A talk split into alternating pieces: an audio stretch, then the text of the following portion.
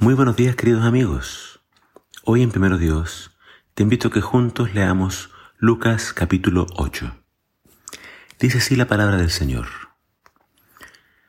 Del otro lado del lago, las multitudes recibieron a Jesús porque lo estaban esperando.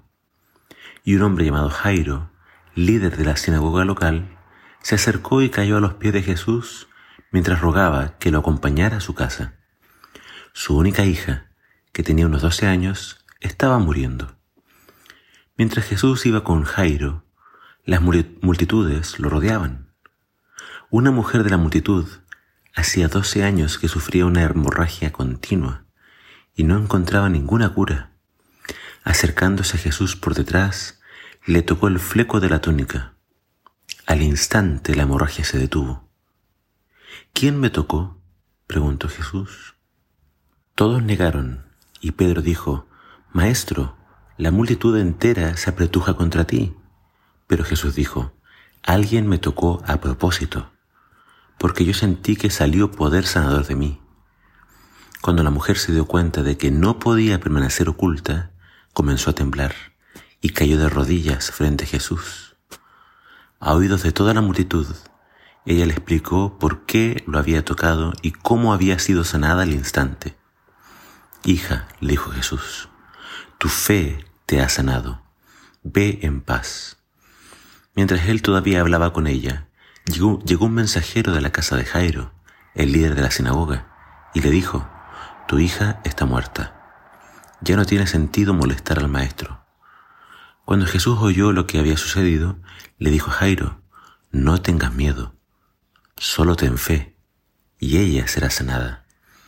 Cuando llegaron a la casa, Jesús no dejó que nadie entrara eh, con él, excepto Pedro, Juan y Santiago, y el padre y la madre de la niña. La casa estaba llena de personas que lloraban y se lamentaban. Pero Jesús dijo, dejen de llorar, no está muerta, solo duerme. La multitud se rió de él, porque todos sabían que había muerto. Entonces Jesús la tomó de la mano y dijo en voz fuerte, Niña, levántate. En ese momento le volvió la vida y se puso de pie enseguida. Entonces Jesús les dijo que le dieran de comer a la niña. Esta historia comienza con un gran contraste, porque anterior a este relato vemos que Jesús estuvo en la región de los Gadarenos, sanó a los endemoniados, y entonces la gente al ver lo que pasó le pidieron a Jesús que se fuera. Entonces mientras Jesús estaba siendo rechazado en Gadara, en Capernaum lo estaban esperando. Hay un dicho que dice que la necesidad del hombre es la oportunidad de Dios. Muchas veces las personas no quieren nada con Dios hasta que lo necesitan, hasta que llega una calamidad o un problema que ellos no pueden solucionar. Y entonces se acuerdan de Jesús, se acuerdan de sus milagros, se acuerdan de que hay uno que hizo caminar al cojo. ¿Se acuerdan de que le devolvió la vista al ciego? Que sanó tantas otras dolencias. ¿Se acuerdan de que hay uno para el cual no hay nada imposible? La hija de Jairo y la mujer con la hemorragia interna, ambas están íntimamente vinculadas. Ambas estaban por morir. Ambas estaban en gran sufrimiento. La niña tenía 12 años. La mujer llevaba 12 años enferma. Pero para ambas la solución fue Jesús.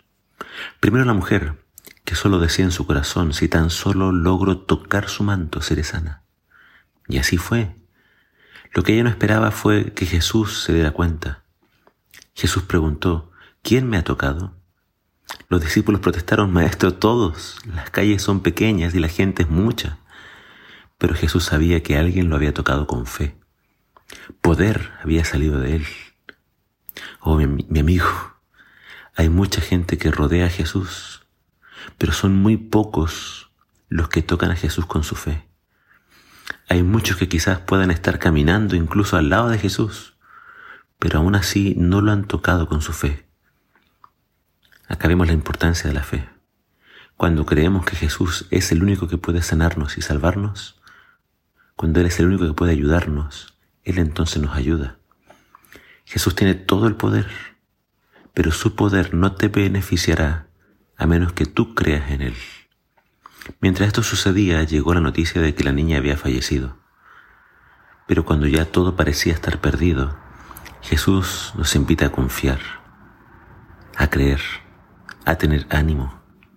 La niña no está muerta, dijo él, solo duerme. La niña en realidad había muerto, había dejado de respirar, su corazón había dejado de latir, pero Jesús le ordenó que se levantara. Y a la orden de Jesús, todos obedecen. Para Él no hay nada imposible. Hoy hay muchos que no creen. Hay muchos que se burlan de la fe.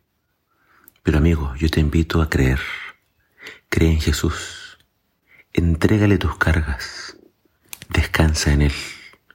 Que el Señor te bendiga.